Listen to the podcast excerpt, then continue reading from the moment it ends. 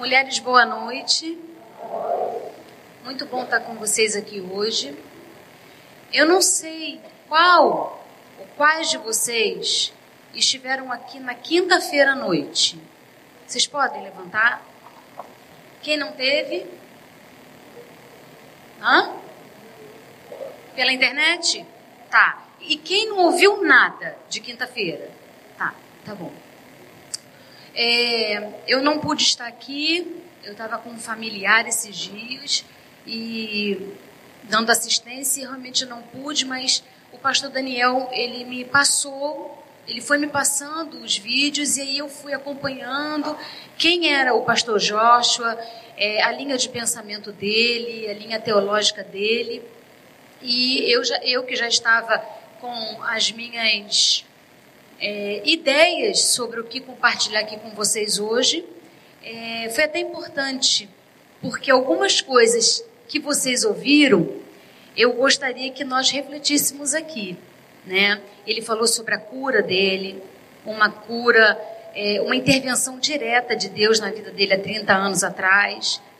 Ele falou sobre a, a possibilidade que essa cura deu a ele de não mais precisar tomar remédios 30 anos, né? nenhuma injeção que ele falou. E eu quero falar um pouco sobre tudo isso que tem a ver com a nossa vida emocional e espiritual. O tema que o pastor Daniel propôs era sobre as mulheres da Bíblia.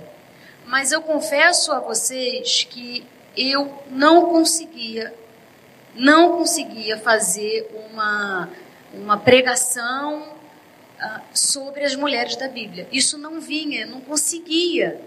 Eu travei. Não era isso.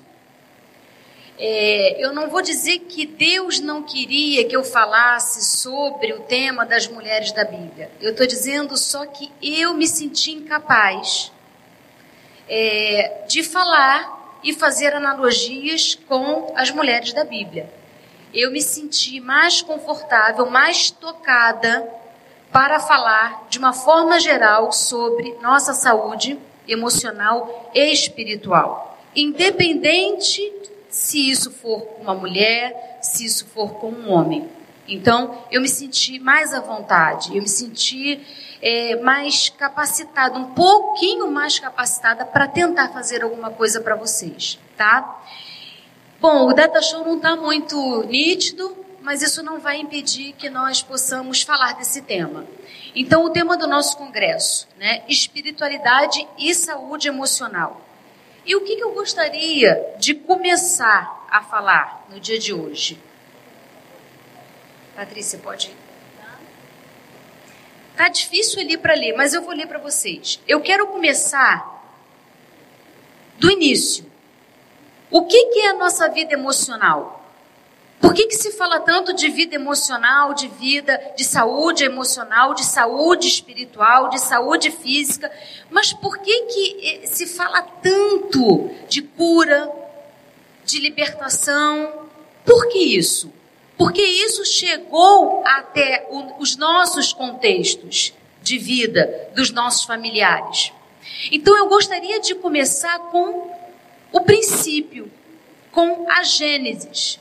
Então eu gostaria de lembrar, né? Eu gostaria de começar falando sobre a nossa origem à luz da Bíblia. Então, lá em Gênesis 2:7, se você não está conseguindo ler, não tem problema, você pode anotar. É, o Senhor fala: Então o Senhor modelou o ser humano do pó da terra, feito argila, e soprou narinas o fôlego de vida, e o homem passou a ser alma vivente. Então, a primeira menção que nós temos sobre a criatura humana, o ser humano formado por Deus, foi em Gênesis 2, 7, onde ele diz que Deus modela o homem do pó, da terra, feito argila, sopra em suas narinas o fôlego da vida e esse homem passa a ser alma vivente. O que, que é o sopro? É a centelha de vida. No sopro, ele deu vida. No sopro, ele deu energia, ele energizou aquele ser que até então era o que? Um corpo humano físico sem movimento, inerte. Então, a Bíblia diz que Deus sopra nas narinas o fôlego da vida, uma energia divina, uma energia capaz de levantar aquele homem e fazer com que ele pudesse cumprir o propósito que Deus tinha para ele no Éden. Então, o folho, ele forma o corpo, o corpo do pó. Depois, ele sopra nas narinas e ali ele dá o fôlego de vida. Ali ele dá a energia. Ali ele dá a alma daquele indivíduo, né? E o homem passa então a ser o quê? Uma alma vivente. Não apenas um corpo feito no pó, mas um ser energizado, vivente, com capacidade para poder assumir aquilo que Deus tinha como propósito para o primeiro homem, Adão, ali, no Éden. Depois, Gênesis, de Gênesis 1:26, ele diz assim: Então disse Deus: Façamos o homem a nossa imagem, conforme a nossa semelhança. Então Deus não só cria o homem, cria o corpo, dá fôlego a esse homem através do sopro dele, através da divindade dele, ele energiza, ele, ele, ele dá energia a esse homem, mas ele faz esse homem, ele descreve que ele faz esse homem por semelhança, por como um espelhamento dele.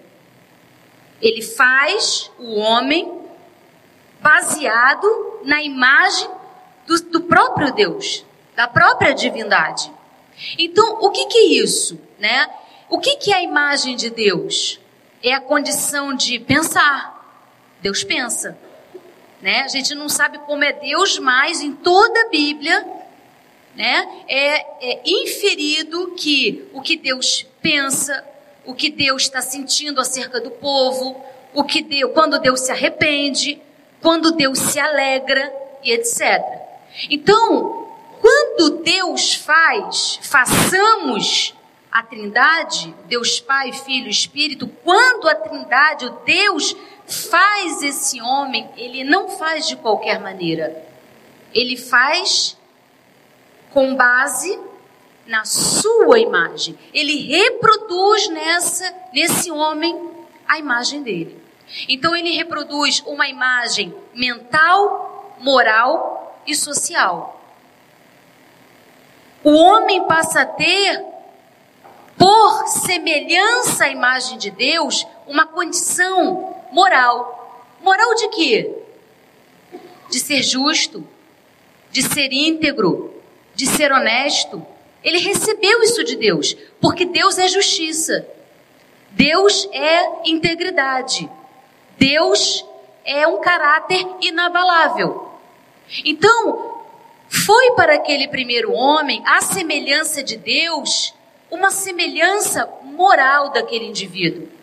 Foi também uma semelhança mental. Aquele homem Adão, o primeiro homem, ele também podia decidir. Ele tinha condição de cuidar do Éden. Ele tinha condição de cuidar e nomear os animais. Então ele tinha capacidade de pensar, ele tinha capacidade de decidir e ele tinha também a capacidade de sentir. Porque se Deus, entre aspas, sente, como nós vemos na Bíblia, alegria, tristeza, é assim que o homem infere que Deus reage, né? É, esse homem também teve, por espelhamento da imagem de Deus, a condição de decisão, de escolha, de pensar e também de sentir. E por último, por semelhança à imagem de Deus, esse homem ele também ganhou uma capacidade social. de relacionamento, que a princípio era um relacionamento entre ele e o Criador, e que depois, quando Deus viu que não era bom que o homem vivesse só, ele também pôde estender essa característica social na relação com a primeira mulher, que vem dele, que o Senhor, o próprio Deus, faz Adão adormecer, dos próprios ossos de Adão, Deus pega, faz o corpo da mulher, sopra na, naquelas narinas, porque ela precisa do sopro, é o sopro quem traz vida, é o sopro quem traz energia, é o sopro quem traz existência. É através e a partir desse sopro que o indivíduo tem a condição de ter uma alma vivente ou um espírito vivente. Por quê? Naquela, alguns teólogos que separam alma e espírito, outros juntam alma e espírito nessa época do Antigo Testamento. O fato é que a nossa origem é essa. Nós somos seres feitos à semelhança de Deus, e como semelhantes a Deus em vários aspectos, nós temos a condição de pensar, de ter vontade, de decidir, de sentir, de experimentar emoções diferentes, de agir, né? De nos comunicar com o outro, de termos comunhão com o outro, de termos comunhão com Deus e também de absorver a integridade, o caráter, que é o aspecto moral da divindade. Então, depois desses dois versículos, que eu creio que começa a dar o início para a gente compreender né, quem é o ser humano, e aí então a gente começar a falar dessa vida emocional e espiritual, eu trago um, um versículo para vocês de Zacarias 12, 1, para poder lembrar que havia, parece que havia uma parte nesse ser que era também espírito, não o Espírito Santo. Porque o Espírito Santo de Deus só veio habitar no ser humano após a, a ida de Jesus Cristo, após a ressurreição dele. Mas de um espírito, vamos dizer, humano, um lugar um aspecto do dentro do ser humano que já tinha ali um espírito. E qual a função desse espírito? A função de fazer com que esse homem tivesse conexão com o Criador. Porque a Bíblia diz que todas as tardes o Senhor passeava e era conectado, e Adão era conectado com o Criador. Então, talvez esse espírito dado por Deus, essa alma, que alguns não separam alma e espírito, mas essa alma ou esse espírito era a, aquela centelha que havia dentro daquele primeiro ser humano e que fazia conexão com o Criador. Bom, Zacarias 12, 1 diz assim: o peso, peso da palavra do Senhor sobre Israel. Fala o Senhor, o que estende o céu e que funda a terra e que forma o espírito do homem dentro dele. Então, lá em Zacarias 12, 1, Antigo Testamento, a palavra de Deus diz que o Senhor meio que coloca um espírito dentro do homem para que haja o que? A interconexão com o Criador. Em Jó 32, 8, a gente também vê na verdade, amigo de Jó diz: há um espírito no homem e a inspiração de, do Todo-Poderoso o faz entendido. Ou seja, o que, que nós vimos aqui? Nós vimos aqui um corpo que foi feito do barro por Deus diretamente. Posteriormente, um outro corpo do sexo oposto, feminino, também feito pelas próprias mãos do Senhor, um corpo, um corpo sem vida, mas que quando ele sopra, ele energiza, ele dá fôlego, ele dá condições para que então esses primeiros seres humanos pudessem ser semelhante em algum nível, em algum grau ao Criador. Então nós temos então aí a origem do corpo, a origem da psique humana, né? É, da vida emocional, porque Deus sente emoções, o ser humano também sentia. A gente só não sabe quais. Mas se os primeiros seres humanos foram feitos à imagem de Deus, eles pensavam, decidiam e sentiam. Tanto que, quando Eva cai, ela foi atraída pelo sentido dela. Ela gostou. Ela achou que a árvore era o quê? Boa. Ela gostou. Ela sentiu um prazer. Isso é emoção. Não é só pensamento. E depois a decisão. Ir lá e pegar. Como também Adão. Então, depois disso, o que, que a gente vê? Falamos de corpo, falamos de alma, mas também encontramos respaldo na palavra sobre um espírito, ou um local, ou uma. É, vamos dizer. Não é um local, eu creio, como, por exemplo, o órgão coração, tem aquele local ali, o fígado tem aquele local ali. Não, mas algo dentro de nós que nos impulsiona a buscarmos uma relação com Deus. A partir do que nós podemos nos pautar? Através de Zacarias, através de João 32:8.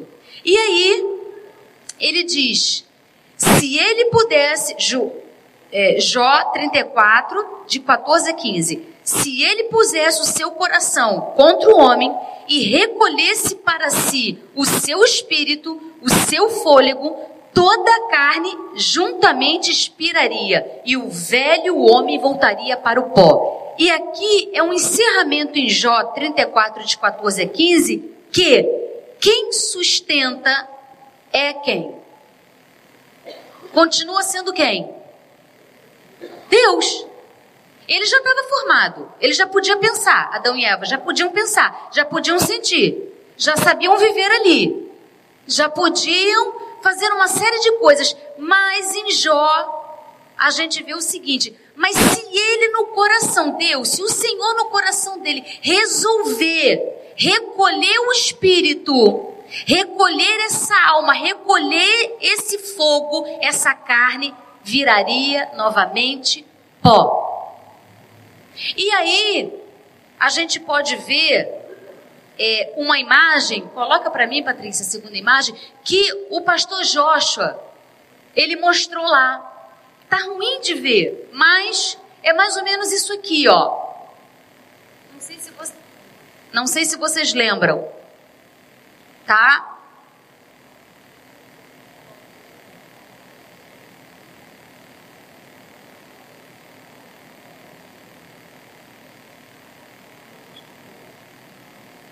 Então Joshua, ele colocou. Então nós temos o que? Um corpo, nossa parte externa, uma alma, que é a mente, né? Eu vou falar um pouco melhor disso, e um espírito. Tá bom? Ok. Até aqui, vocês conseguiram compreender? Vocês têm dúvidas sobre isso? Não mesmo? Ok. Isso aí que eu falei até aqui é para a vida de um convertido ou é para a vida de qualquer ser humano? Qualquer ser humano. Até aqui, qualquer ser humano. Correto? Mas houve a queda. E com a queda, muitas coisas ocorreram. Especialmente a nossa vida física, emocional e espiritual partida, disfuncional. Nós não temos como negar isso. Nós não somos os mesmos Adão e Eva antes da queda. Nós somos afetados até hoje e as próximas gerações serão afetadas pela queda. O corpo físico morre, a mente humana tem muitos pensamentos, decisões que não foram, não era o plano de Deus para nós. Mas, por decisão dos primeiros, né, nós tivemos algumas sequelas, nós somos, vamos dizer, sequelados por esse pecado original e nós somos e fomos sequelados no corpo, na alma, na mente e no espírito.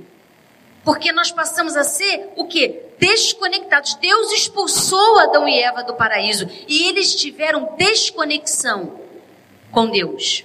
Bom, então, corpo, alma, espírito e tudo isso aqui ficou desorganizado, sequelado. Bom, e aí? Pode passar, Patrícia? E aí é que a gente vai começar a pensar o seguinte: então o que acontece com um novo convertido? Vamos lembrar do espírito que habita em nós? Porque aqui nós falamos de quê? Do homem que caiu, que rompeu com Deus e que foi viver.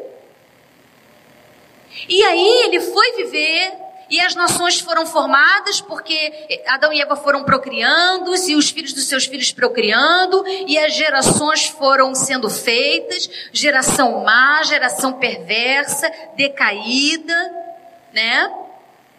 E o mundo começou a existir do jeito que a gente conhece. Veio Noé, aquela geração era tão pervertida que Deus acaba pensando em exterminar e executou o extermínio de toda aquela nação para começar do zero, apenas com Noé e a família de Noé. E teve esse nosso recomeço que foi a partir então de Noé para cá. E de Noé para cá, o que houve? Muito pecado, muito distanciamento, mas também começou a haver pessoas que, por causa das gerações, por exemplo, família de Noé, começaram a se voltar novamente para Deus. Para Deus. Eles, eles ansiavam, alguns, poucos, um contato e um relacionamento com Deus. Se você for no Velho Testamento, você vai ver isso. E aí, o que, que começou a acontecer? Em todo, então, depois de tudo isso, no Velho Testamento, a gente vê o que? A gente vê que Deus não parou na, vamos dizer assim, na punição que ele deu ao primeiro casal. Deus é bom. Deus é bom. Deus é bom. Se ele é bom, ele tem saída. Ele tem saída para as nossas dores. Ele tem saída para tudo que de pior pode acontecer.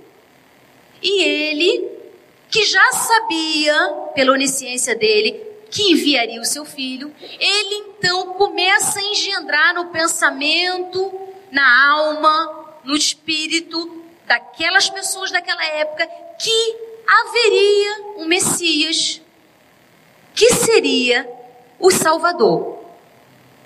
E que seria aquele filho de Deus Pai que poderia, o único poderia redimir todos nós daquilo que nós perdemos com o pecado original.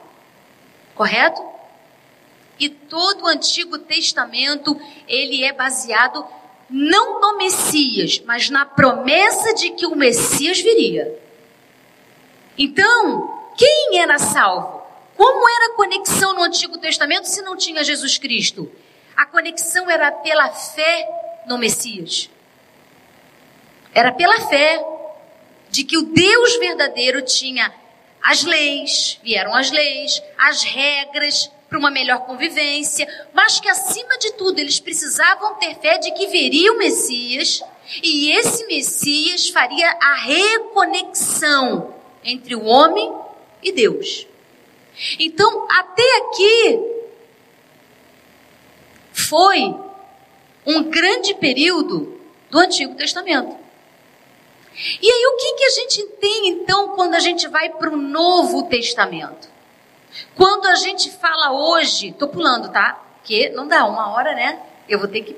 Vou pulando. Mas assim, se alguém se perder, por favor, levanta a mão. Se alguém perder algo que. Amanda, eu não sei isso e eu não estou conseguindo acompanhar. É só levantar a mão. E eu tento, se eu puder e souber, te ajudar.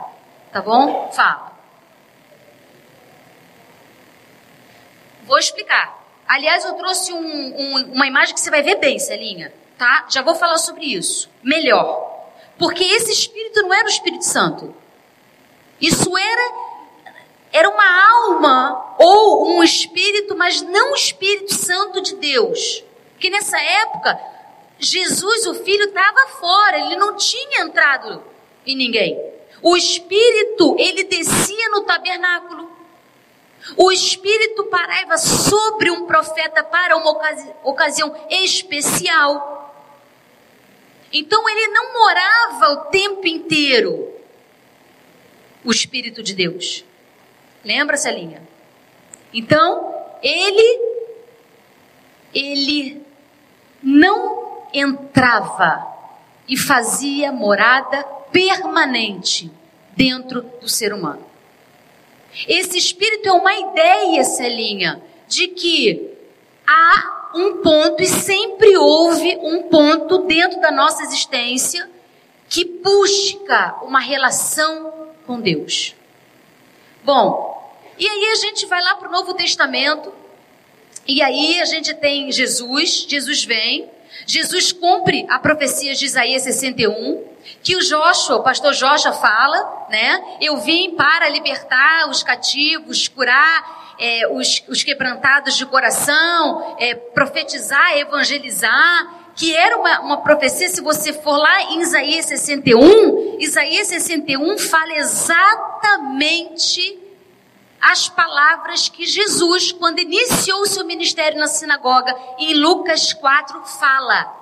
Ele fala a profecia que o pastor Joshua falou, ele entra na sinagoga em Lucas 4, o próprio Jesus, quando ele começa o seu ministério, quando ele cresce, após os 30 anos, ele entra na, pela primeira vez então na sinagoga, ele pega o rolo que se refere ao livro de Isaías 61, onde o rolo dizia Isaías 61, muitos séculos antes dele nascer, que viria o Messias, o Messias viria restaurar muros anteriormente derrubados. Ele viria botar, em vez de cinzas, coroas de alegria. Ele viria para curar feridas. Ele viria para sarar as chagas. Ele viria evangelizar. E quando ele termina isso, em Lucas 4, você vê, ele fecha o rolo e ele diz: Hoje em mim está se cumprindo o que o profeta Isaías,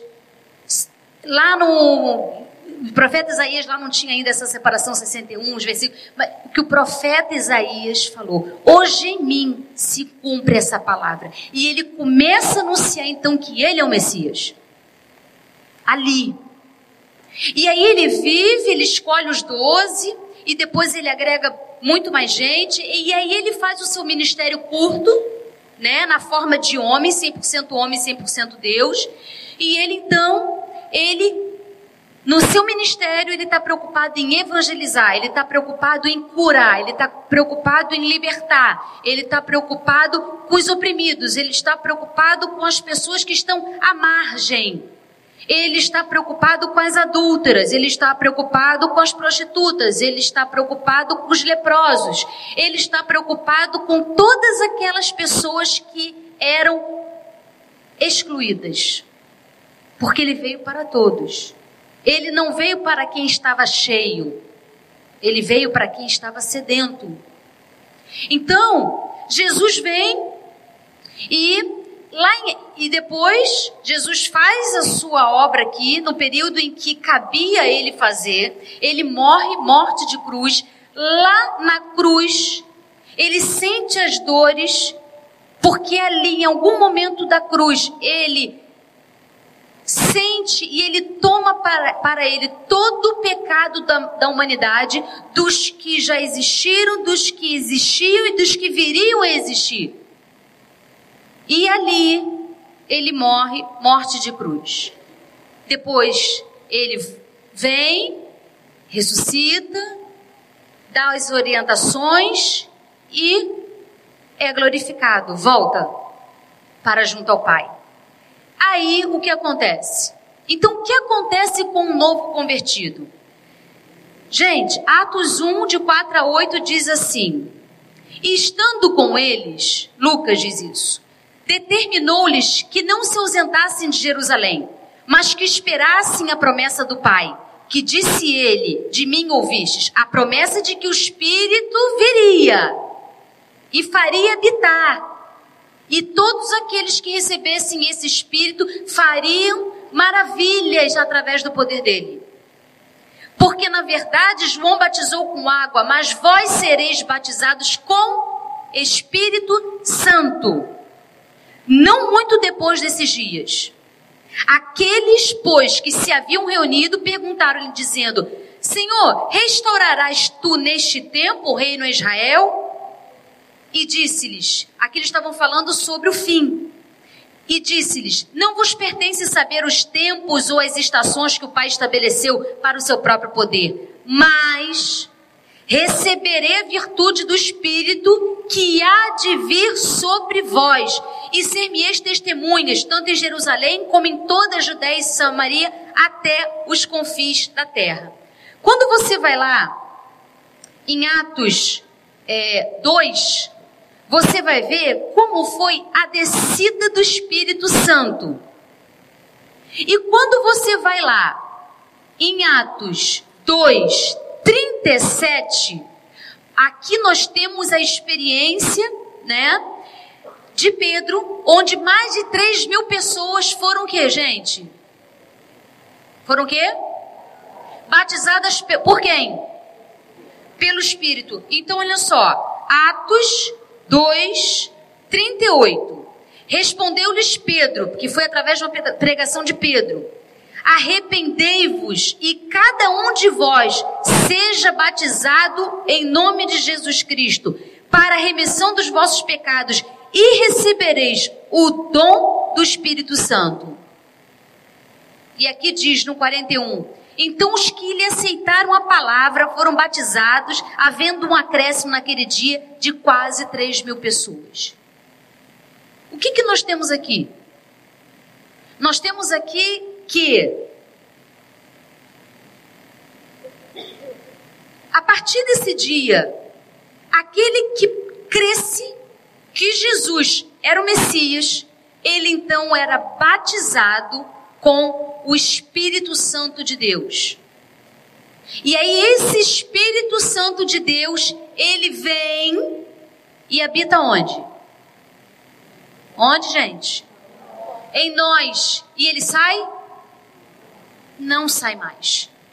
Não sai mais. Ele vem para os que creem e de forma sobrenatural, esse espírito, você é imbuída na sua vida interior com o Espírito Santo de Deus. Aqui a gente começa, né? O tema. Aqui. Aí a gente vem lá, bom, então falamos daquele, daquele início, falamos daquilo tudo, então até ali éramos, eram todos mais ou menos iguais, enfim. Mas agora não. O Messias veio, ele cumpriu a profecia, ele subiu aos céus e ele deixou o Espírito que, para aquele que crê, mora na gente. Aí, a gente vê não apenas é, aqui no Atos 1, 48, 4 e 8, dizendo: Recebereis a virtude do Espírito que há de vir, há de vir sobre vós. Nós não vemos só isso. Aí no Novo Testamento a gente vê coisas do tipo, não sei se vocês já ouviram, acho que sim. 2 Coríntios 5,17. Assim que, se alguém está em Cristo, nova criatura é. as coisas velhas já passaram e eis que tudo se fez novo. E aí? Tudo se fez novo. Antigamente, o espírito andava fora do tabernáculo, quando ele vinha com uma missão especial para alguém. Agora, para quem aceita Jesus, ele mora onde? Dentro. E aí a Bíblia diz: e aquele que está em Cristo, que recebeu o Espírito Santo, é nova criatura. As coisas velhas já passaram e tudo, tudo se faz novo. Tudo se fez novo na sua vida? Não quero que você me responda. Nós precisamos entender isso. Porque muita gente se afasta de Deus por causa da interpretação de alguns textos bíblicos e por causa de como a própria comunidade cristã usa os textos para nos acalmar, gerando muitas vezes mais angústia ainda. Então, olha só, ok, o velho homem já passou? Passou, porque no batismo eu morro para as coisas velhas e vivo uma nova vida em Cristo. É um novo nascimento? De fato é. As coisas velhas já passaram? Sim. Muitas vão passar imediatamente. E outras vão ser processadas até o fim. Se você buscar. Porque senão você vai se converter do jeito que você é e você vai terminar do jeito que você é. A única diferença é que você continua acreditando que Jesus é único e suficiente salvador para sua vida. Então, o que as pessoas têm dificuldade de entender é o seguinte: na psicologia, a gente tem, dá para você passar? Eu não sei se vocês estão conseguindo, estão conseguindo ver ali uma seta assim que vai lá para cima. Ok, o ser humano, nós, todos nós, quando, quando nascemos, está lá. O primeiro pontinho é nascimento. Aí tem 10 anos, 20 anos, 30 anos, 40 anos.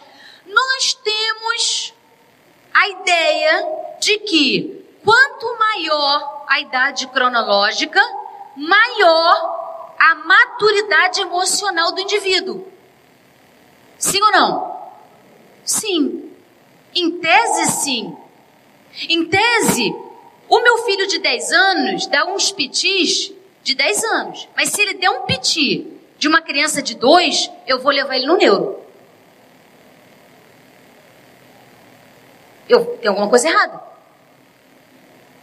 O que, que é? Por quê? Eu não posso, um filho de 10, ele reagir como uma, uma criança de 2. Então, o que acontece conosco é que a vida, ela não é tão certinha como a gente gostaria que ela fosse. O que acontece é que tem gente com 20 com cabeça de 15. E o que acontece é que tem gente com 50 e que se desespera mais do que a filha dela de 19 frente a um problema de um câncer na família. E o que acontece é que, às vezes, a pessoa tem 30 anos, é impulsiva e dá um soco no marido dela, e o marido dela revida. Mas não tem maturação cognitiva já? Como é isso? Por que isso? Por que, que às vezes a gente encontra pessoas que parecem crianças? Ou muitos de nós temos um lado mais infantilizado. Por quê? Aí eu queria que meu marido, meu marido, é, Amanda, meu marido, lá na clínica, Amanda, meu marido, Amanda, sabe, foi, olha, Amanda, aniversário meu, ah, 15 anos, Amanda, de casamento, Se, sei, entendo. Amanda, nem um presente. Eu perguntei para ela, entendo. O que, que você sentiu? Rejeição, tanto o cara olha para mim e ela é linda, linda mesmo. É um casal muito bonito, assim, os dois são bonitos. Ela é linda. E é médica e tudo. E aí eu falei assim para ela, rejeição. E aí, você foi dormir com o quê? Com nada, ele não me trouxe nada. Não deu para passar na casa da minha mãe. Eu ia, eu ia comemorar com a minha mãe no final de semana. Nada. Você aceita uma sugestão minha? Eu perguntei para ela. Depende. Ela falou para mim. Ela é daquela paciente, sabe, que te desafia. Depende. Eu falei assim: Você pode se dar um presente para você?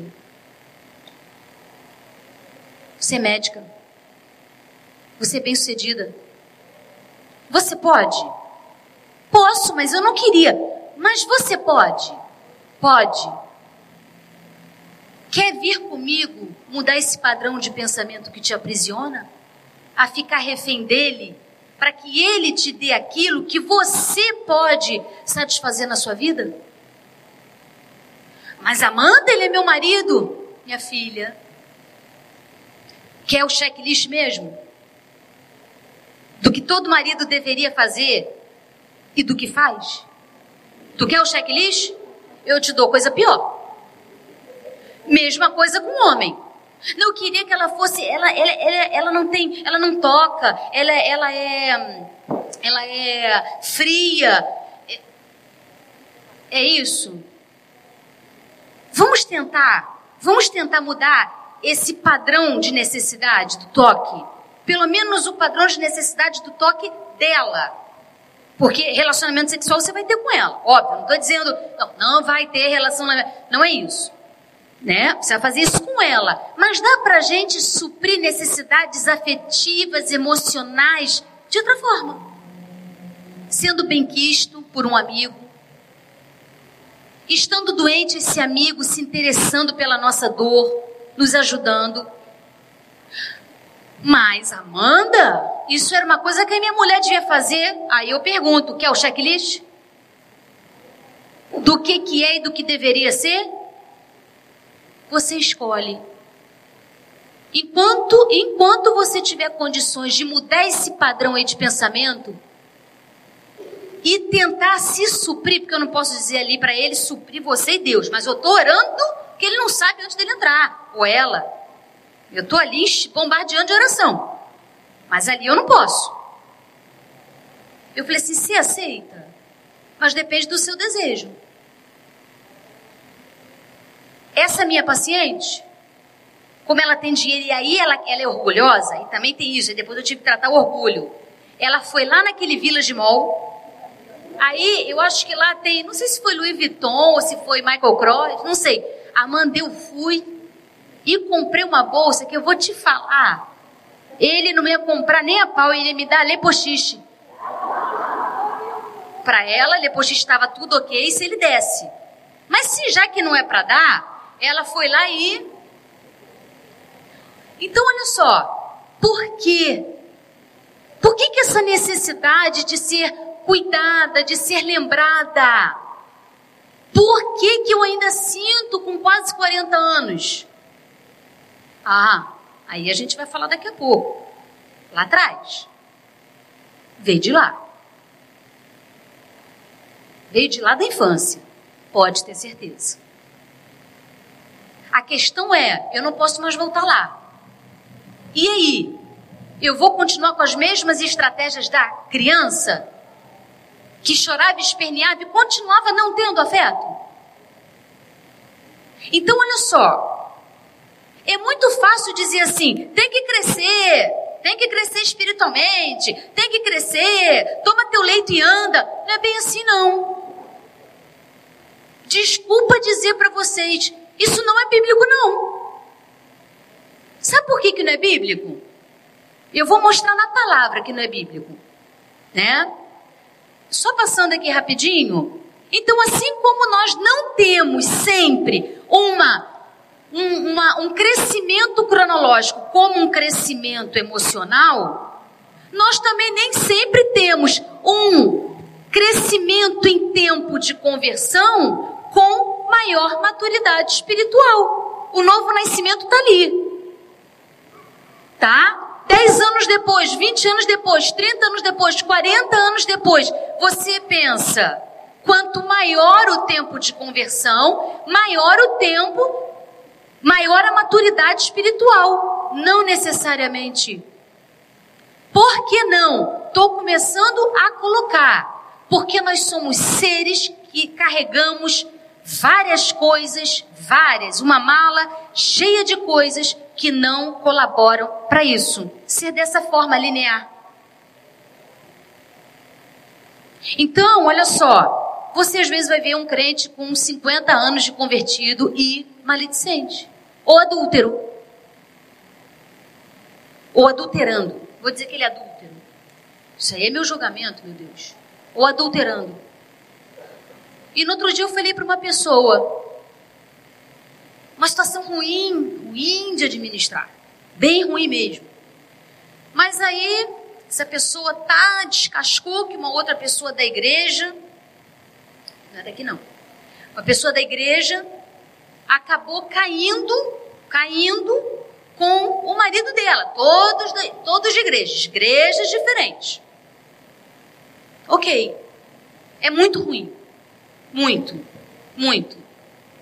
Provavelmente tem muita coisa aí, emocional, espiritual, brechas, imaturidade, um distanciamento, com certeza. Mas olha só, quando um parente dessa pessoa começou a esculachar de uma forma assim que, que eu nunca ouvi, todos os palavrões do outro lado do telefone, quando, tava se, quando essa pessoa estava se desabafando e ela dizendo o que, que ia fazer, quer fazer, quer fazer, quer fazer. Eu falei assim: ó, você faz um favor para mim? Eu estou falando com você. Você pede para sua filha se acalmar aí. E você diz para ela que a palavra diz que só há um único justo juiz. Então vamos continuar conversando nós. Foi um erro, sim. Foi terrível, Sim. É pecado? Sim. Mas vamos aguardar a maneira como Deus vai executar o que Ele quiser executar. E você cuide da sua restauração interior. Não de ficar perseguindo a pessoa. Porque, desculpa, mas a Bíblia é isso. Não é o que eu quero, não. Palavra diz, só tem um justo juiz. Como é que a filha dela estava xingando de todas as formas, falando que ia botar na polícia, que ia não sei o quê, que ia mandar alguém bater. Que isso? É crente também. Ah, mas aí a, a outra saiu com o pai dela. E ela tá falando palavrão e tá com ódio. E aí, para Deus é o quê? Ó, tem consequência diferente, mas tudo, é, tudo ali está no nível do pecado. Então, nós precisamos entender no contexto da igreja para para nós nos protegermos emocionalmente e espiritualmente que as pessoas vão falhar. Vão falhar às vezes falinha, e às vezes vão falar, falhar feio. E talvez até seja você. A questão é que você tem que entender que, assim como o ser humano não cresce necessariamente acompanhando sua idade cronológica, o crente não cresce em maturidade, embora devesse, não cresce conforme o seu tempo de conversão. Aí a gente vai chegar lá. Estamos chegando. Romanos 12, 2 diz assim: Não sede conformados com este mundo, mas sede transformados pela renovação do vosso entendimento, para que experimenteis qual seja a boa, agradável e perfeita vontade de Deus. Olha só, a gente leu há pouco tempo atrás. As coisas velhas já passaram e tudo se fez novo. Ok, mas a Bíblia também diz não se conformem, sede transformados, renovando o vosso entendimento. Significa processo, significa tempo, significa que agora é santificação, é processo, é busca. Busca. Buscar não significa eu quero e vou conseguir amanhã. Eu falo alto e vou conseguir falar baixo amanhã. Eu não sou carinhosa e vou conseguir ser a, a chameguenta amanhã. Você até pode. Porque eu creio num Deus que, se ele tiver um propósito para isso, ele vai agir. Mas se o propósito dele for de uma forma natural, vai ser no tempo. Então, assim como a palavra diz que você é uma nova criatura e tudo ficou para trás, ela também diz que você precisa estar tá renovando o seu entendimento. E quanto mais você cresce emocionalmente, mais você cresce espiritualmente. Quanto mais você cresce espiritualmente, mais você cresce emocionalmente. Exemplo dessa minha paciente. Não, mas eu quero porque quero, porque quero que ele me dê. Você acha que ela vai agir como com Deus? O senhor não está resolvendo essa situação, não, esse calhorda desse homem. O senhor não vai resolver, não. A Bíblia diz que se não tiver adultério, eu não posso, eu sofro com esse homem, o que esse homem faz comigo? Esse calhorda. Quer dizer que o senhor não vai fazer nada? Eu vou dar um timing. Não, ela não, a pessoa não diz isso para Deus, mas ela vai esperando. Daqui a pouco a coisa não acontece. Gente, nós somos seres humanos. Olha só, sabe o que, que o Spurgeon, eu gosto, sabe por que, que eu gostei e quis trazer para vocês? Porque eu não sou teóloga. Eu já estou velha para fazer mais faculdade. Mas gostaria de fazer teologia. Peguei Spurgeon pela Luciene, lá da. Luciene, você foi uma benção, sempre é, Luciene, mas você foi uma benção me trazendo esse livro. Por quê? Spurgeon, que vários pastores falam, o, o príncipe dos pregadores, o príncipe, daqui a pouquinho eu vou dizer sobre a depressão dele. Spurgeon ele é um cara do século XIX, nasceu em 1800 e poucos, e ele é um pastor da Inglaterra, e ele foi simplesmente tão, um homem tão diferenciado, um pastor batista, tão grandioso que ele foi chamado, o, até hoje ele é considerado o príncipe dos pregadores. E ele diz assim, num livro dele que depois eu digo para quem quiser, olha o que esse homem não é Amanda não. Vocês saírem daqui dizendo, Amanda, caramba, o negócio aí. Não, fala assim, Spurgeon. Spurgeon falou. Julgamos o outro, os outros, de acordo com as nossas circunstâncias e não com as deles. Olha só, a gente sabe que resiliência tem uma parte muito grande que é o quê? Inato. Uma pessoa inata, ela pode ter a escassez que tiver, ela é resiliente. Eu posso aprender a resiliência? Eu posso. Mas a questão de tudo não é assim. Ah, esse aqui, ó, essa aqui foi estuprada, perdeu pai e mãe com três anos, foi criado com uma madra, com uma, com uma avó é, terrível, depois foi abandonada, foi largada no abrigo. Tá, essa aqui é a história dela. A história dela aqui foi o seguinte: ela teve pais separados e sofreu muito. Qual é a história pior? Em tese. Da primeira ou da segunda? Da primeira. Mas qual é a constituição dela? Biológica. Psicológica. Constitucional. Eu estou falando de uma questão, por exemplo, química. O Spurgeon fala o seguinte, é a mesma coisa que você disser para um cego assim. O cego, todo o, defi, o perdão, o deficiente visual. Você chega para o deficiente visual e diz assim, cara, ora, ora e bola para frente, que essa cegueira aí vai sair. Você diz isso? Não? Para uma pessoa que é, é deficiente auditivo, você chega e diz assim, cara, ei, falar na língua dos sinais, bora, bora, bora, bola pra frente, que, que por que não conversa com ninguém? Por que sua família não, não sabe se comunicar? Que problema nada, isso aí vai sair. Vamos orar. Em Jesus você pode tudo, podemos. Mas calma, temos que entender isso melhor. E aí alguém vai falar para o deficiente auditivo, vamos bora, bora, bora, bora, que daqui a pouco isso aí passa. Bola para frente. Você fala isso? Agora, por que, que você fala para uma pessoa que tem uma química cerebral que não produz serotonina, dopamina, noradrenalina como deveria, e você diz para elas que são componentes que, por exemplo, vão afetar um transtorno bipolar, um transtorno depressivo, não é palhaçada. Um é cegueira, o outro é deficiente é, auditivo, o outro é deficiente físico. Não, não, você ora aí que Deus vai, vai botar a perna aí de novo. Que isso? Levanta essa tua cabeça aí, bora, pega teu leito e anda. Ele vai tentar andar, vai acontecer o quê? A menos que Deus intervenha, que eu creio que pode. Agora, para o cara que tem problemas de química cerebral, não. Não. Isso é palhaçada. Não, não é.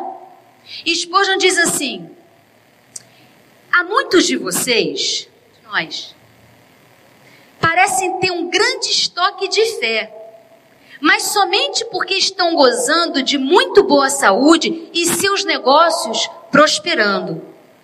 Mas se vocês tiverem uma doença no fígado, ou seu negócio fracassar, eu não ficaria surpreso se nove décimos de sua maravilhosa fé evaporassem.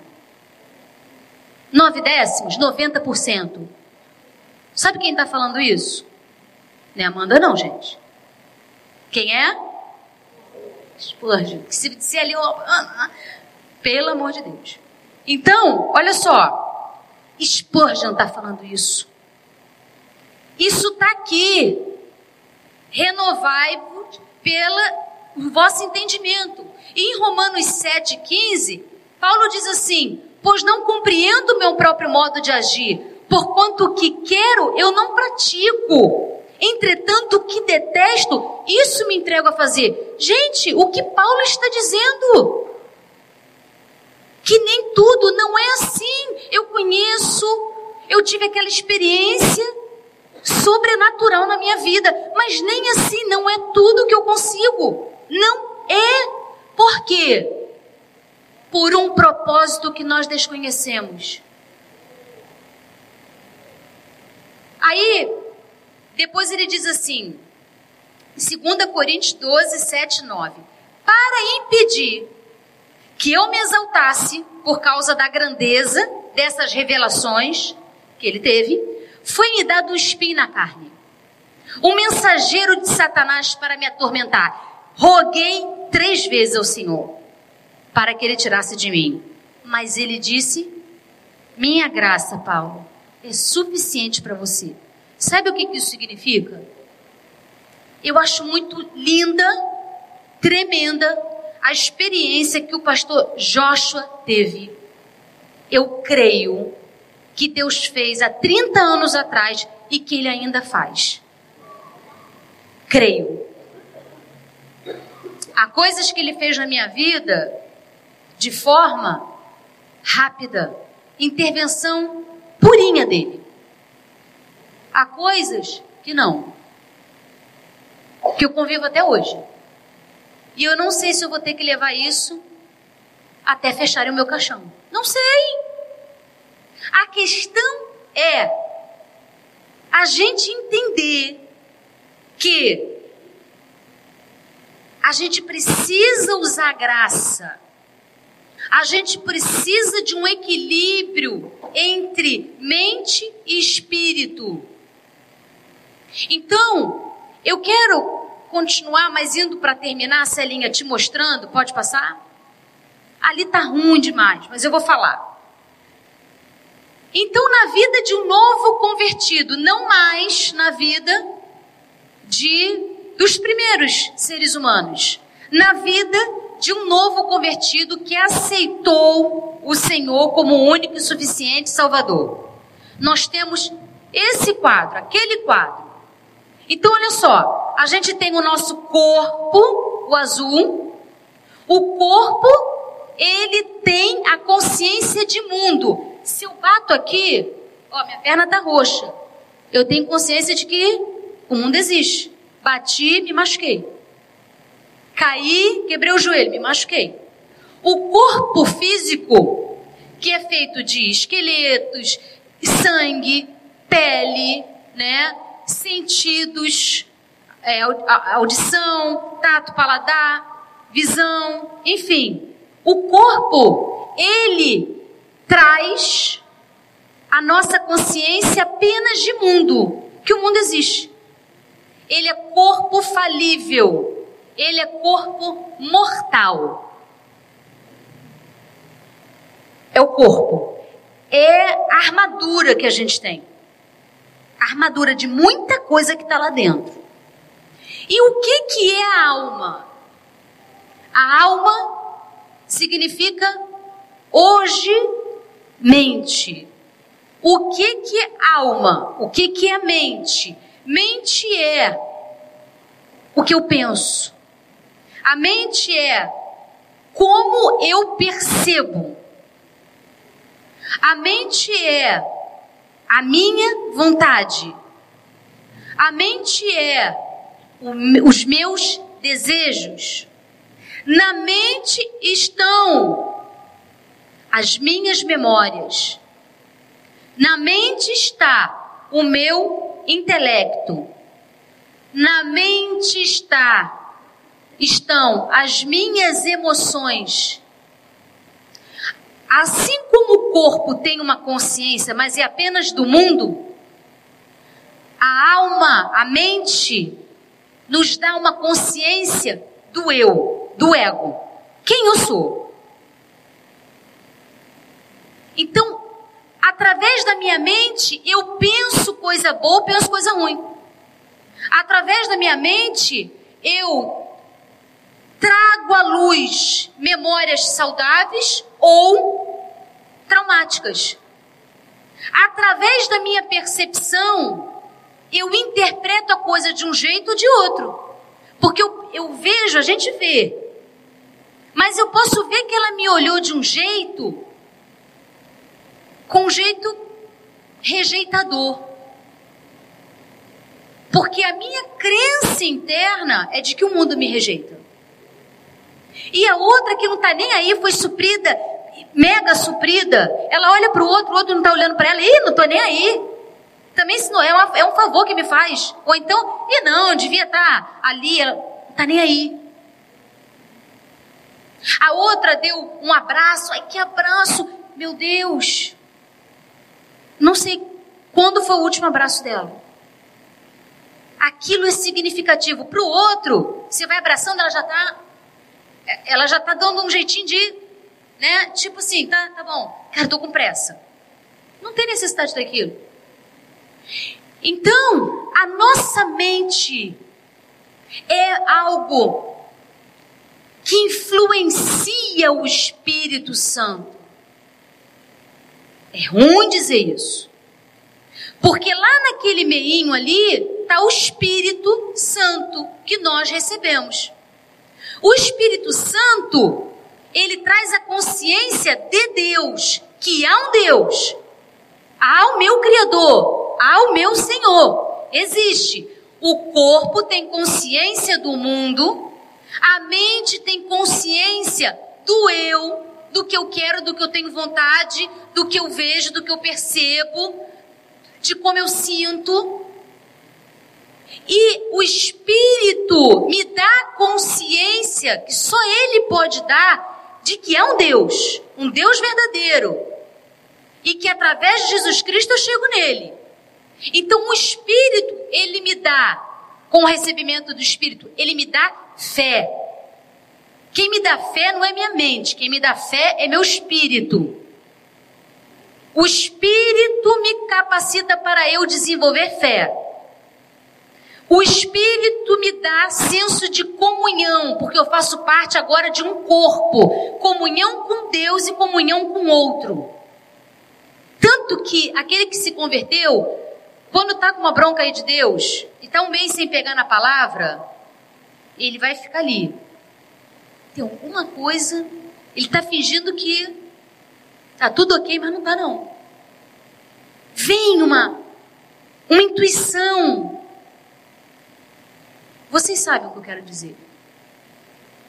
Então, O Espírito Santo que nós recebemos, ele nos dá fé, ele nos dá consciência de que há o Deus verdadeiro. Ele nos dá dons espirituais. Ele nos dá sentidos sobrenaturais. Nem todos têm essa experiência, mas a palavra diz: assim, dons e sentidos, os nossos sentidos podem ser afetados num outro nível.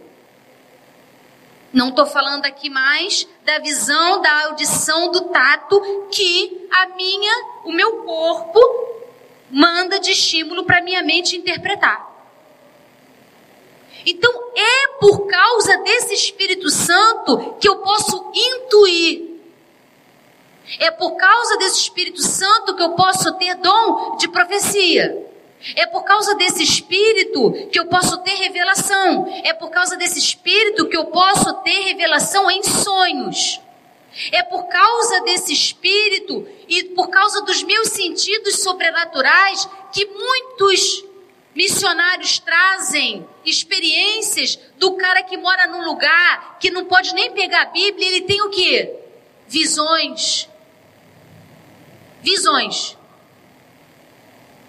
Quem dá essa possibilidade? Espírito Santo de Deus. Agora, nós precisamos nos encher do Espírito. Nós como? Como?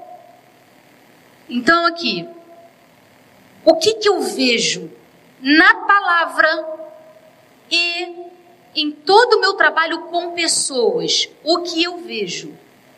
tá? Então uma coisa para vocês nunca esquecerem, o deveria ser só o espírito afetando o meu pensamento, a minha vontade, as minhas emoções. Estão entendendo? Olha só.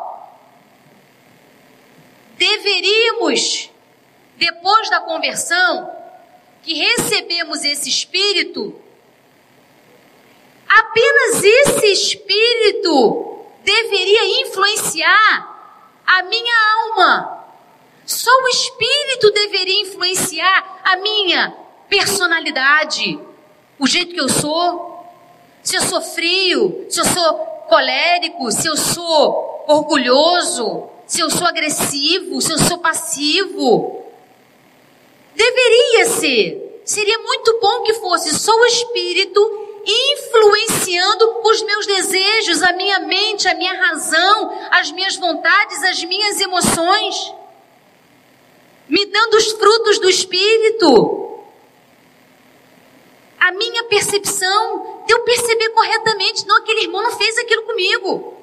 Não aquele irmão ali que caiu. Cara, ele caiu porque, olha só, o Espírito está me dizendo, ele caiu porque ele é fraco porque ele ainda é imaturo, porque ele não conseguiu, porque ele também está na carne. Ele é espírito, mas é carne.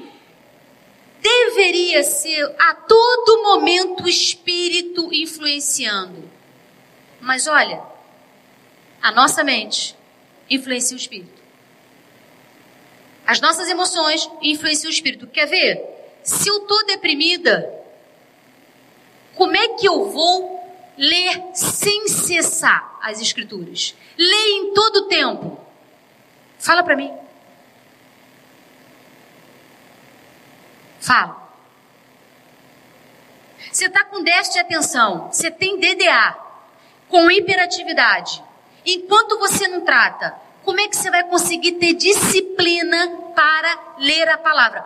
Bom, Deus pode agir de forma sobrenatural eu vou voltar a dizer, pode, pode, mas o que eu estou querendo dizer para vocês é o seguinte: e se ele não faz por enquanto? Ele pode vir a fazer, mas enquanto ele não faz, você vai começar a se sentir como? Cara, eu não consigo isso. Não, não adianta. Eu oro, oro, oro, oro, oro e, pô, eu tô nisso. Parece que eu tô nadando, nadando, nadando, não tem aquilo, e morrer na praia. Tô morrendo na praia. Então, olha só, eu quero que vocês saiam daqui sabendo o seguinte: meu espírito influencia minha mente, minha alma. Ele pode alterar, transformar, mudar, mudar meus desejos, fazer com que eu renuncie meu ego, mudar meus valores, mudar minhas emoções. Pode. Pode. E nós devemos buscar a cura, a intervenção direta até o fim das nossas vidas. Mas eu quero te desafiar a aprender a viver, apesar de ter um espinho na sua carne. Sabe esse Spurgeon aqui? Que eu fiz questão de buscar ele porque os teólogos falam Spurgeon, Spurgeon. Tanto está Spurgeon, porque aí quero ver. Ele teve depressão todo o ministério dele. Todo. Ele foi o príncipe dos pregadores. Ele cita aqui um relato onde ele foi pregar. Ele começou a ter uma depressão de constitucional. E um dia, ele novo na igreja dele, lotada a igreja dele, alguém de brincadeira falou: fogo! E quando falou fogo, as pessoas acharam que estavam, que aquela igreja estava pegando fogo. Saíram muitas pessoas várias foram pisoteadas, morreram pessoas, outras ficaram feridas, e ele nunca mais, até o fim da vida dele, conseguiu sair da depressão. A depressão dele era sazonal. Entrava, saía. Entrava, saía. E ele diz que bem muitos anos depois, ele num auditório para realizar uma conferência, lotado, lotado de gente para ele escutar quando ele vai para o púlpito, aqui, aquilo ali traz a memória emocional do trauma. Naquele momento ali, ele relembra exatamente as emoções, o quadro, o quadro. É como, por exemplo, alguém sofreu um acidente com uma picape preta. E aí, 30 anos depois, ela tem que pegar uma picape preta e o cara sai correndo e ela revive o trauma. Spurgeon reviveu o trauma. E ele falou que só pela graça ele conseguiu pregar. Ele morreu de medo. Ele não tinha o que falar. O que eu quero te dizer é que hoje a ciência, que é bênção de Deus, porque o dia que a ciência trouxer uma revelação que é contrária à palavra, nós temos que ficar com a palavra.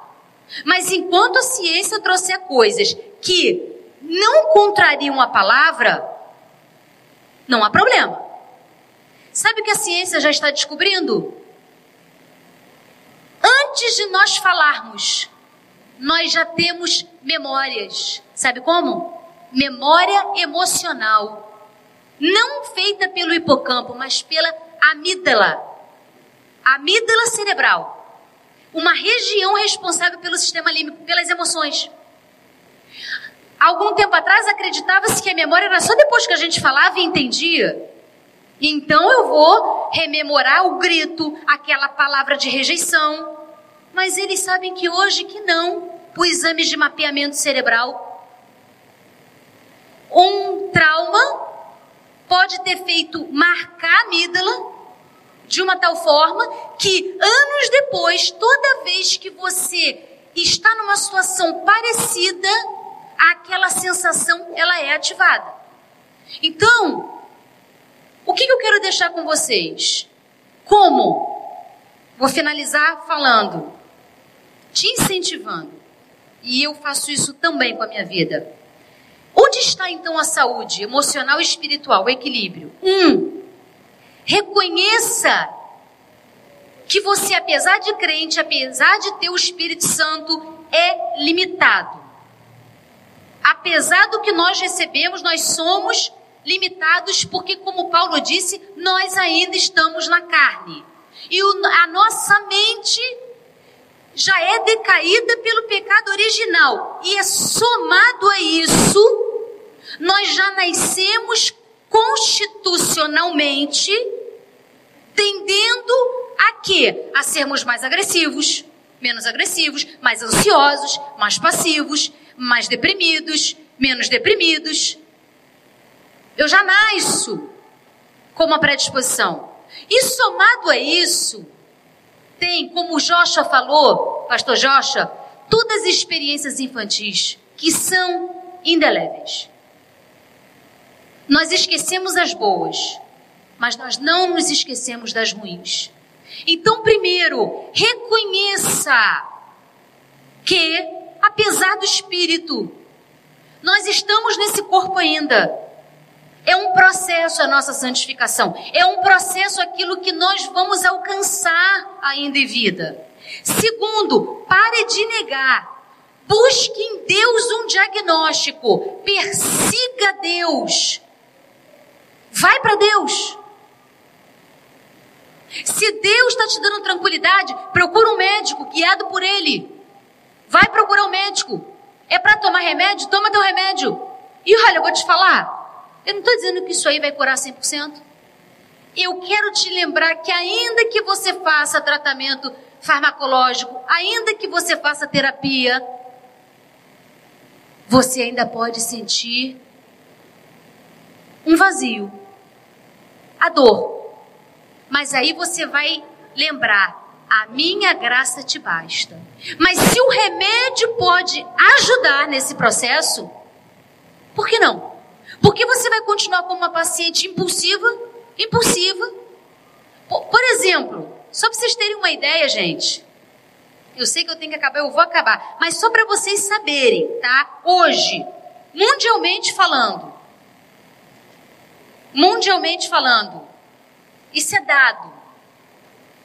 A mulher tem mais propensão a transtorno depressivo maior, transtorno de estresse pós-traumático, ansiedade generalizada, que é o TAG, estresse agudo, transtornos conversivos no corpo, transtornos alimentares, anorexia, bulimia, transtorno de comer compulsivo, transtorno de personalidade borderline e transtorno de personalidade dependente. Isso são só algumas. Sabe o que o borderline faz? Ele se corta. Ele é impulsivo. Eu estou falando de um transtorno químico. Que a terapia vai ajudar, Deus vai ajudar, mas se não pegar medicação, então, se não for uma intervenção sobrenatural de Deus, como é que vai ser? Que qualidade de vida essa crente vai ter? Como que ela vai dar testemunho?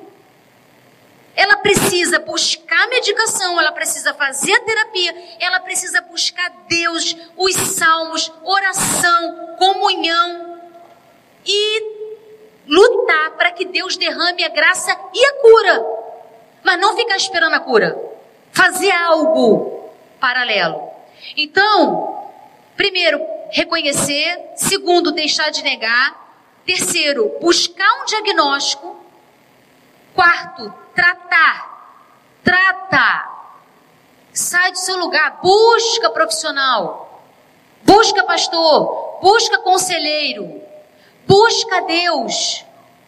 Busca experiências bíblicas das pessoas que viveram. Quantas vezes uma experiência bíblica acalenta o nosso coração, transforma a nossa mente, muda a nossa forma de pensar, de sentir e de agir. Busca. Aceite o que você ainda não consegue. Mas não aceita assim não, ó. Ó, eu sou assim mesmo e olha. Não. Não é isso. Faça enquanto o processo está sendo continuado, enquanto você está buscando a sua santificação e buscando ser alguém melhor, tá? Trate e aprenda, modifique padrões. Não adianta você ler Bíblia, você ir para terapeuta, você tomar remédio e não modificar seus padrões. Gente, resumindo, é luta até o fim. Luta. Luta. Luta. Lute. Com todas as suas forças. Uma época, eu precisava conversar com uma pessoa, com a minha terapeuta. Eu tenho uma terapeuta que é assim, ela está sempre de stand-by. Eu me identifiquei muito com ela, então assim, Quando o negócio aperta, e Deus me direcionou ela, porque ela foi uma bênção na minha vida, anos atrás. Então, quando eu preciso, eu ligo. Ela falou assim para mim, ano passado, retrasado, quando eu fui nela, ela falou assim, eu falei assim, fulana, eu precisava de um intensivo. Três horas com você, para mim tá ok. Eu preciso fechar uma, elaborar uma coisa na minha cabeça. Se você achar que eu preciso de mais, eu vou. Mas três horas, ela falou assim, ó, não consigo três horas. Por quê? Qual o dia que você tem livre? Eu só tenho sábado. E o pior, sábado tem os meninos aqui, né? Ela falou assim, Amanda, eu começo às oito, mas para vir te atender, eu venho sete. Você topa? Então tá, então sete às oito num sábado, no outro no outro. Para depois você ver se, se eu tenho que voltar ou se eu fechei o negócio na minha cabeça. É. Por quê? Você pode vir mais tarde? Eu tenho mais tempo. Não posso, porque meu marido vai reclamar e meu filho também. Então tá. Eu fiquei alguns sábados acordando 5h50. Eu trabalho a semana. O Wander viaja muito. Fica eu e o Gabriel. Nossa vida é corrida. 5h50 da manhã eu acordava, tomava só um café para não dormir no carro, ia para Ipanema, deixava naquela pracinha que não tinha ninguém essa hora, ninguém essa hora, deixava sempre ali, tinha vaga, ia para terapia, ali em Ipanema, não Leblon, ali onde tem Visconde de Pirajá, onde tem aquela praçona, Paz, nossa, isso, paz. E aí deixava ali Sete horas estava lá no consultório, oito horas saía, oito e cinquenta chegava na minha, dentro da minha casa. Chegava lá no quarto, Gabriel ainda estava roncando. Eu queria. Eu queria. Eu não quero ficar com essa dor. Eu não quero que essa dor aumente. Eu não quero e não posso me amargurar. Eu não posso por mim, eu não posso pelo meu Deus, eu não posso pelo meu filho, eu não posso. Não tem outro jeito, Amanda.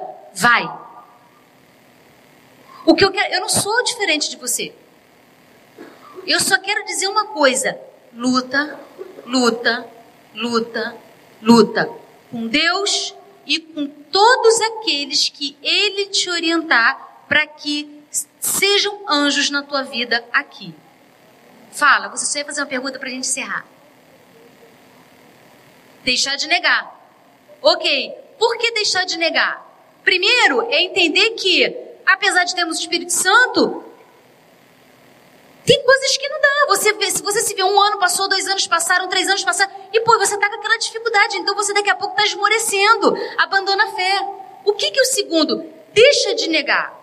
Entenda o seguinte: se você tem dor, se você está vivendo abaixo da tua qualidade de vida, se a tua tristeza está indo embora, se você está com muitos problemas interpessoais, se você está muito ansiosa, se você tem ouvido feedbacks de que você está muito assim, para e reflete.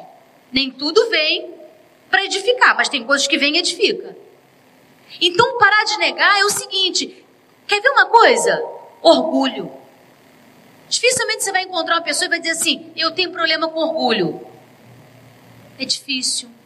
Você precisa pedir muito a Deus, vai, vai me revelando. O que, que eu tenho que tratar? Vai, som do meu inconsciente. Vai, me diz, me diz, fala, fala, busca, busca. E aí você vai ver o seguinte: que lá, lá na tua relação com o teu colega de trabalho, por exemplo, ele fez uma com você, você também deu um molezinho, mas como ele é usualmente, né, assim, na prática, no dia a dia, mal, mal, você fica com orgulho e você, por exemplo, não se curva. Você faz dura serviço. Dura serviço, como, como a Bíblia diz. Você fica orgulhosa. Por exemplo, Alguém chega para você e diz assim, fulana, alguém que tem intimidade. Fulana, deixa eu falar uma coisa para você. Você está muito ansiosa. Você não, como? Em amor. Olha só, você não está conseguindo parar para estar com teus filhos, você não está conseguindo ouvir, você só está falando. Você tem percebido isso? Se você tiver um, um, um canal, óbvio. Eu? Você pensa o quê? Vai levar a vida que eu tenho? Porque tem que ter humildade, sabe, irmã, para dizer o seguinte: tô, tô, é mesmo, tô ansiosa. Ou você tá agressiva. É mesmo. Você é contro, você tá muito controladora, você não acha?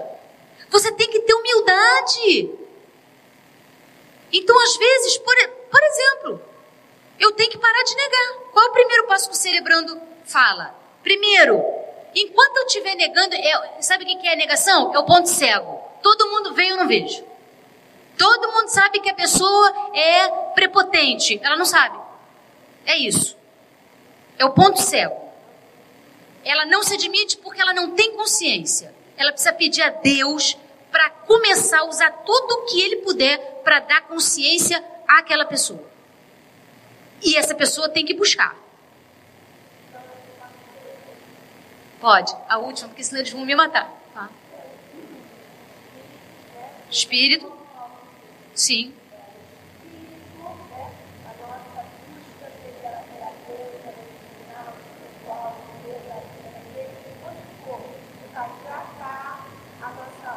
ele vai de, algumas vezes o espírito vai tratar diretamente, algumas vezes ele vai guiar você para que você busque fora o tratamento. Ele vai fazer algo paralelo. Exemplo, como é que o espírito vai me dar remédio?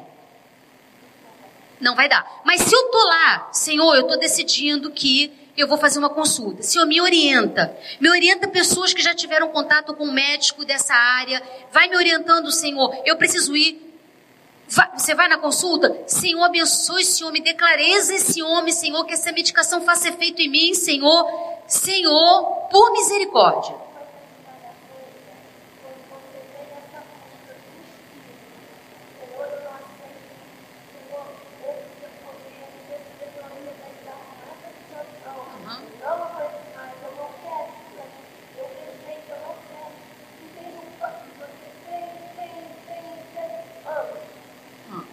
Que é isso?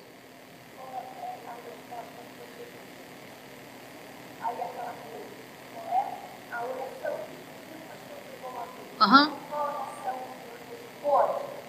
Aham. Uhum.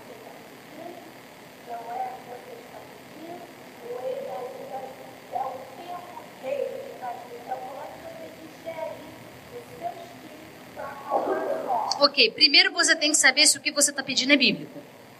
Exemplo que eu acompanhei. Uma mulher que o marido dela vivia bêbado, caído. Ela crente, família crente, ele não. 30 anos. 30. Só que a, oração dela era bíblica. E que ele se convertesse. É, é bíblico isso ou não? Sim. Ela está lutando pela família dela, concorda? Sim, mas olha só. Esse marido chegava em casa e, dependendo de como ele estava, ele espancava ela. Ok? Não digo isso. Ela tem que encontrar em Deus forças para, se ela crê que o caminho é continuar orando para a salvação, mas também não tem garantias, porque Deus diz que somos livres, temos livre-arbítrio. Não é porque de muito orar, orar, orar, orar, quem converte é o espírito. Pode ser que não tem, não tem como provar que o seu marido vai se converter, a sua filha, o seu filho, tá? Então, um exemplo, uma experiência dessa. Mas ela foi agredida. Ok? E os filhos vinham. E os filhos se revoltavam contra ela porque ela não tomava uma atitude. Ok? Então, neste caso, eu esperei 30 anos, Senhor. Exemplo envelheci, me amargurei, passei isso tudo, esse modelo de família para os meus filhos, e o senhor não fez nada. Não sei se era isso que ele queria para você. Você tem que, você tem que estar, tá, ó, trabalhando a tua sanidade para entender de Deus o que que é e o que que não é. Gente, a gente só encontra as respostas com muita comunhão e sanidade, porque senão também muita gente se desculpa na Bíblia, tá? E para dizer assim, não, não faço isso não, porque a Bíblia diz, e porque está doente. Que a Bíblia também não diz várias coisas ali que aquela pessoa está adorando, não. Então, eu quero terminar, terminar, tá? Dizendo, comunhão, busque a comunhão e trate a sua cabeça. Porque se você tiver comunhão e tratar sua cabeça com o Espírito Santo, com a palavra, com oração e com profissionais, se for necessário, a sua chance de, de cumprir o propósito dele é bem maior. Amém? Gente, desculpa o avançar da hora, nós vamos ter que correr por tempo, tá bom? Vão em paz, tá? Que o Senhor abençoe vocês. E que vocês vão e continuem lutando, lutando, lutando, lutando, lutando até o último dia da vida de vocês. Abraços. Até daqui a pouco.